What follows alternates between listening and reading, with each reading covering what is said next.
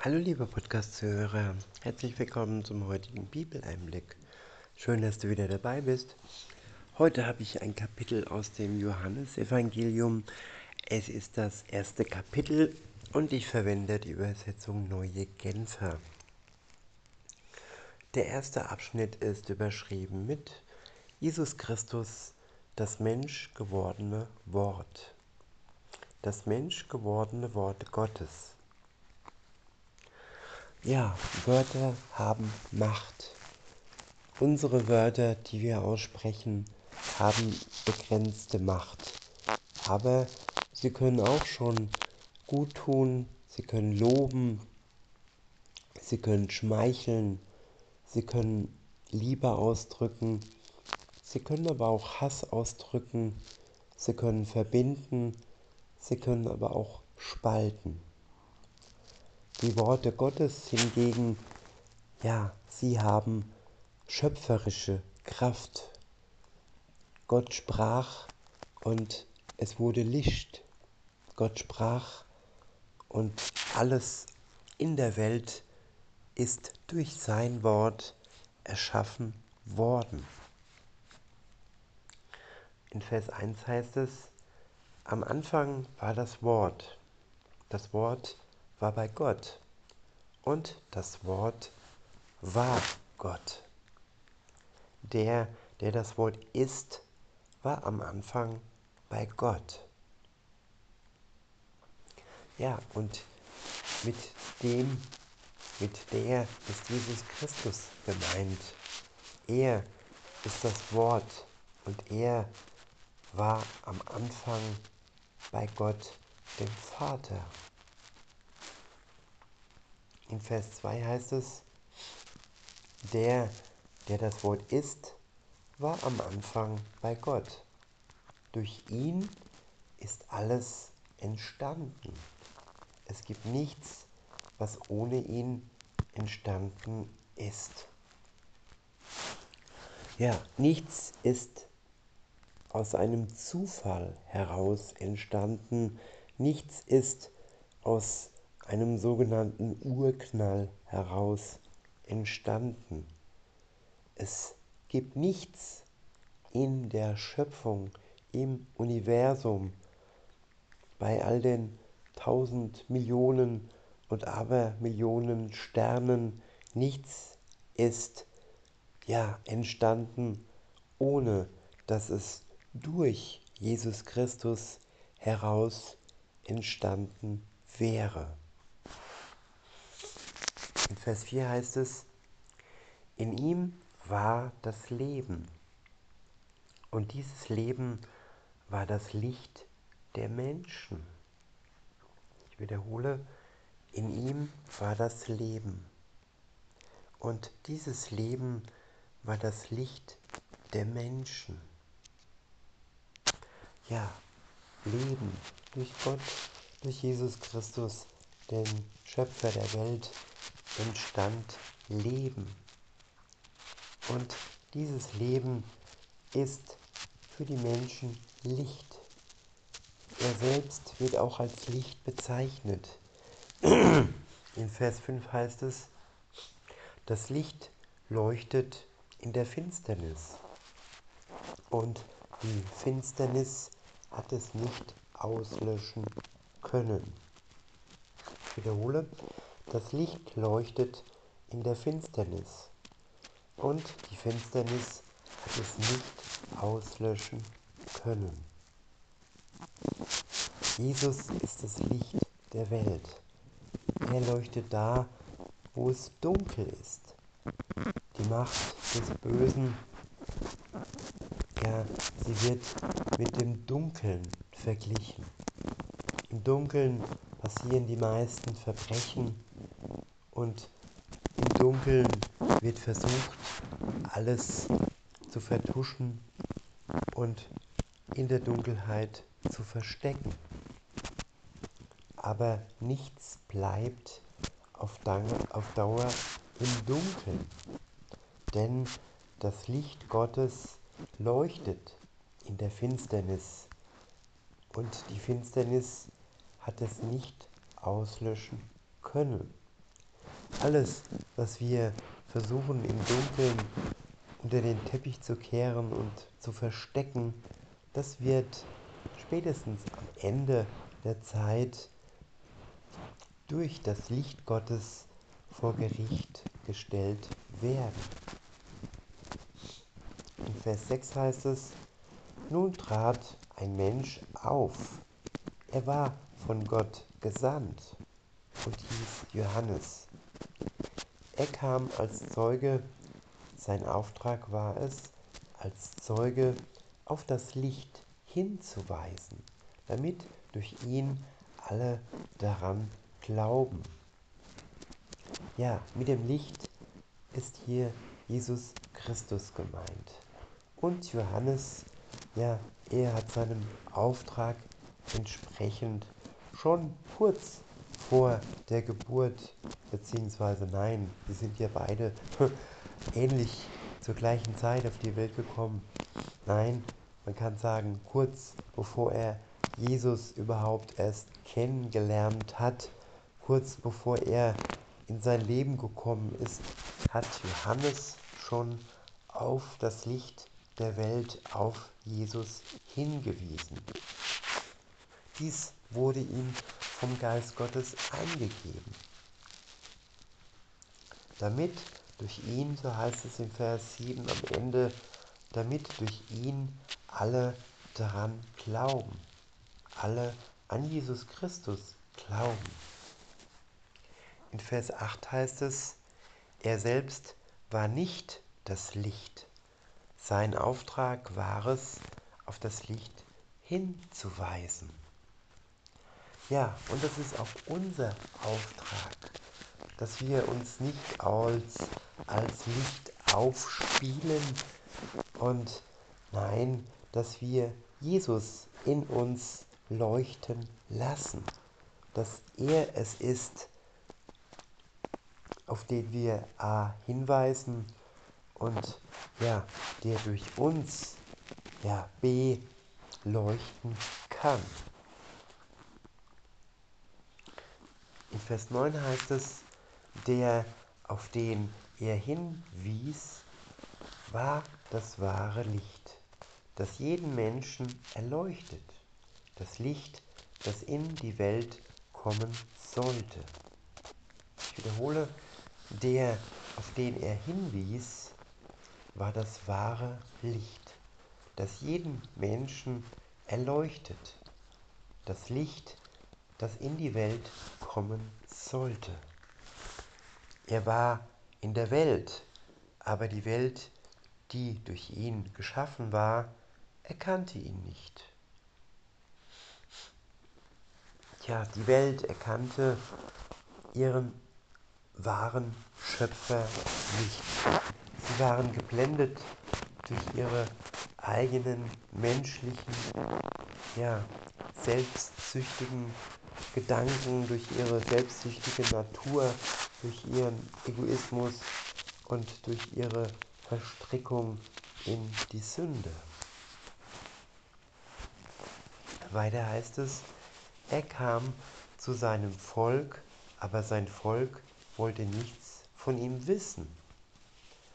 All denen jedoch, die ihn aufnahmen und an seinen Namen glaubten, gab er das Recht, Gottes Kinder zu werden. Ich wiederhole, all denen jedoch, die ihn aufnahmen und an seinen Namen glaubten, gab er das Recht, Gottes Kinder zu werden. Ja, das war damals so und das ist auch heute noch so. Wenn du, liebe Zuhörerin, lieber Zuhörer, noch nicht an Jesus Christus glaubst und dich und dich heute dazu entschließt, an ihn zu glauben, dann wird er auch dir das Recht geben, Gottes Kind zu sein. Das Erbrecht sozusagen und den Pfand, den du schon bekommst, noch bevor das komplette Erbe ausbezahlt und ausgeschenkt wird, ja, das ist der Heilige Geist, den bekommt jeder, der an Jesus Christus glaubt. Und er macht uns erst richtig zum Kind Gottes. Und er bestätigt dann unserem Geist, ja, der Geist Gottes bestätigt unserem menschlichen Geist, dass wir Gottes Kinder sind.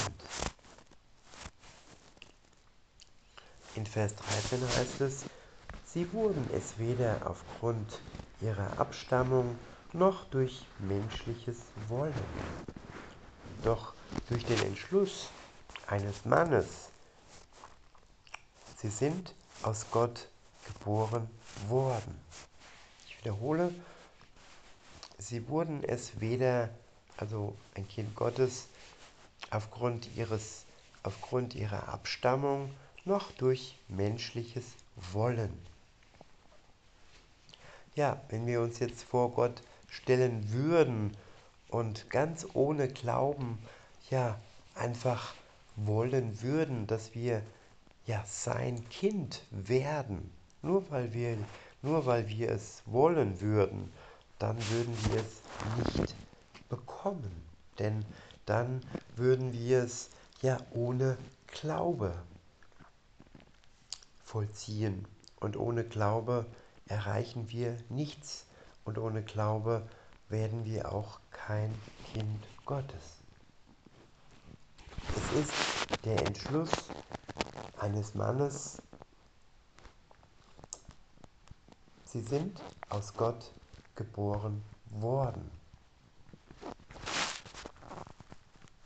Ja, zuerst wurden wir aus unserer Mutter heraus geboren und wenn wir an Jesus Christus glauben, dann werden wir aus Gott heraus geboren. Dann werden wir nochmal neu geboren, wiedergeboren sozusagen aus dem Geist Gottes heraus. In Vers 14 heißt es, er, der das Wort ist, wurde ein Mensch von Fleisch und Blut und lebte unter uns. Wir sahen seine Herrlichkeit, eine Herrlichkeit voller Gnade und Wahrheit, wie nur er als der einzige Sohn Gottes sie besitzt, er, der vom Vater kommt. In Vers 15 heißt es, auf ihn wies Johannes die Menschen hin. Er ist, er ist es, rief er. Von ihm habe ich gesagt, der, der nach mir kommt, ist größer als ich, denn er war schon vor mir da. Ja, Jesus war seit Anbeginn der Welt da. Er ist der Schöpfer der Welt. Er hat die Welt in seiner Hand. Er hat, das, er hat den Anfang geschaffen und er wird auch das Ende der Zeit einläuten. In Vers 16 heißt es, wir alle haben aus der Fülle seines Reichtums Gnade und immer neue Gnade empfangen. Denn durch Mose wurde uns das Gesetz gegeben, aber durch Jesus Christus sind die Gnade und die Wahrheit zu uns gekommen. Das Gesetz ist das heilige Gebot Gottes. Das Gesetz zeigt uns die Sünde auf. Und ohne die Gnade Gottes, die Mensch geworden ist in Jesus Christus, die uns die Wahrheit gebracht hat, die uns die Wahrheit über den Ausweg aus der Sünde heraus gebracht hat, ohne ihn, ohne Jesus wären wir hoffnungslos der Sünde ausgeliefert. Aber durch ihn, durch den Glauben an ihn, bekommen wir durch den Geist Gottes die Möglichkeit der Sünde zu widerstehen. Wir werden geheiligt durch den heiligen Gott, der in uns durch seinen Geist wohnt. Natürlich kämpft die menschliche Natur und all die Verführungen des Teufels noch dagegen an, das Göttliche zu tun. Aber die Macht Gottes, die Kraft Gottes ist stärker in uns, wenn wir ihn wirken lassen, wenn wir dem Geist Gottes Raum geben in unserem Leben und nicht ja, uns verführen lassen von der Kraft, von der kleinen Kraft des Teufels. In Vers 18 heißt es, Niemand hat Gott je gesehen. Der einzige Sohn hat ihn uns offenbart. Er, der selbst Gott ist und an der Seite des Vaters sitzt. In Vers 19 heißt es, in welcher Weise Johannes auf ihn hinwies, macht folgende Begebenheit deutlich. Die führenden Männer des jüdischen Volkes schickten aus Jerusalem Priester und Leviten zu Johannes und ließen ihn fragen, wer er selbst eigentlich sei. Johannes wies alle falsche Vorstellungen zurück. Unmissverständlich erklärte er, ich bin nicht der Messias. Wer bist du dann? wollten sie wissen. Bist du Elia? Nein, antwortete er, der bin ich nicht. Bist du der Prophet, der kommen soll? Nein, erwiderte er. Da sagten sie zu ihm, wer bist du denn? Wir wissen doch, wir müssen doch denen, die uns geschickt haben, eine Antwort geben. Was sagst du selbst? wer du bist. Johannes antwortete, ich bin, wie der Prophet Jesaja gesagt hat, eine Stimme, die in der Wüste ruft. Ebne den Weg für den Herrn. Er war auch Abgesandte.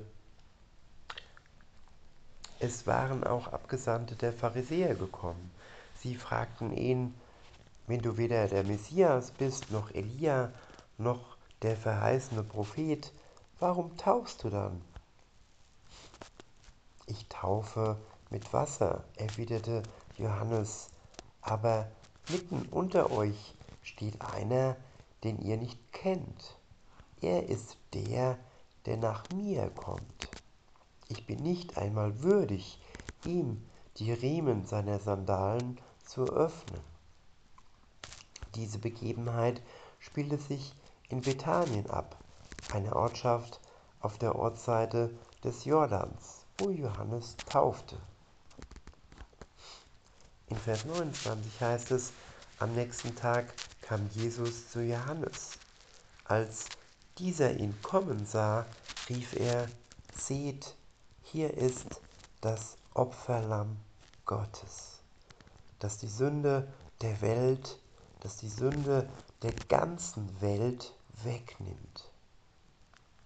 Ich wiederhole, am nächsten Tag kam Jesus zu, zu Johannes. Als dieser ihn kommen sah, rief er, Seht, hier ist das Opferlamm Gottes, das die Sünde der ganzen Welt wegnimmt. Er ist es, von dem ich sagte, nach mir kommt einer, der größer ist als ich, denn er war schon vor mir da. Auch ich kannte ihn nicht, aber weil Israel erkennen soll, wer er ist, bin ich gekommen und taufe mit Wasser. Weiter bezeugte Johannes, ich sah den Geist Gottes wie eine Taube vom Himmel herabkommen und auf ihm bleiben. Ich kannte ihn bis dahin nicht, aber der, der mich gesandt und mir den Auftrag gegeben hat, mit Wasser zu taufen, hatte zu mir gesagt, der, auf den du den Geist herabkommen siehst und auf dem er bleiben wird, der ist es, der mit dem Heiligen Geist tauft. Das habe ich nun mit eigenen Augen gesehen und darum bezeuge ich, dass dieser Mann der Sohn Gottes ist. Am nächsten Tag stand Johannes wieder am gleichen Ort. Zwei seiner Jünger waren bei ihm, da ging Jesus vorüber. Johannes blickte ihn an und sagte, Seht, dieser ist das Opferlamm Gottes. Als die beiden Jünger das hörten, folgten sie Jesus. Jesus wandte sich um und sah, dass sie ihm folgten. Was sucht ihr? fragte er. Rabbi, erwiderten sie, wo wohnst du? Rabbi bedeutet Meister. Jesus antwortete, kommt mit, dann werdet ihr sehen, dann werdet ihr sehen. Da gingen sie beide mit ihm. Es war etwa vier Uhr nachmittags. Sie sahen, wo er wohnte und blieben für den Rest des Tages bei ihm. Einer der beiden Männer, die Jesus gefolgt waren, weil sie gehört hatten, was Johannes über ihn gesagt hatte, war Andreas, der Bruder von Simon Petrus. Andreas sah kurz darauf seinen Bruder Simon. Wir haben den Messias gefunden, berichtete er ihm. Messias ist das hebräische Wort für Christus. Dann nahm er ihn mit zu Jesus. Jesus blickte ihn an und sagte, Du bist Simon, der Sohn des Johannes. Du sollst Kephas heißen. Kephas ist das hebräische Wort für Petrus und bedeutet Fels. Als Jesus am nächsten Tag nach Galiläa auf, aufbrechen wollte, begegnete ihm Philippus. Folge mir nach, sagte Jesus zu ihm. Philippus stammte aus Bethsaida, der Stadt, aus der auch Andreas und Petrus kamen. Philippus sah Nathanael und sagte zu ihm, wir haben den gefunden, über den Moses im Gesetz geschrieben hat und der auch bei den Propheten angekündigt ist. Es ist Jesus, der Sohn Josefs. Er kommt aus Nazareth. Aus Nazareth entgegnete Nathanael, was kann aus Nazareth Gutes kommen? Doch Philippus sagte nur, komm mit und überzeuge dich selbst. Ja, liebe Zuhörerinnen, lieber Zuhörer, darum geht es. Man sollte nicht über Jesus reden, man sollte nicht nur über Jesus hören, nein, man soll sich selbst überzeugen, sich selbst über ihn ein Bild machen. Nur wer glaubt, wer ihn erlebt, wer ihn ja in sein Herz aufnimmt, der kann überzeugt werden.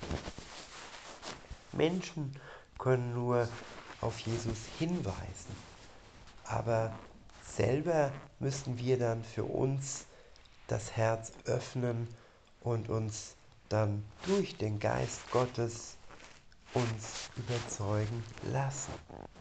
Nachdem wir ihm vertraut haben, nachdem wir den Weg des Glaubens begonnen haben. Weiter heißt es, als Jesus Nathanael kommen sah, sagte er, seht, da kommt ein wahrer Israelit, ein durch und durch aufrichtiger Mann. Verwundert fragte Nathanael, woher kennst du mich? Jesus antwortete, schon bevor Philippus dich rief, habe ich dich gesehen. Ich sah dich, als du unter dem Feigenbaum warst. Da rief Nathanael, Rabbi, du bist der Sohn Gottes, du bist der König von Israel. Ja, ihm wurde auf einmal klar, dass nur Gott selbst wissen konnte, wie er damals alleine, ohne Zeugen wahrscheinlich, unter dem Feigenbaum saß.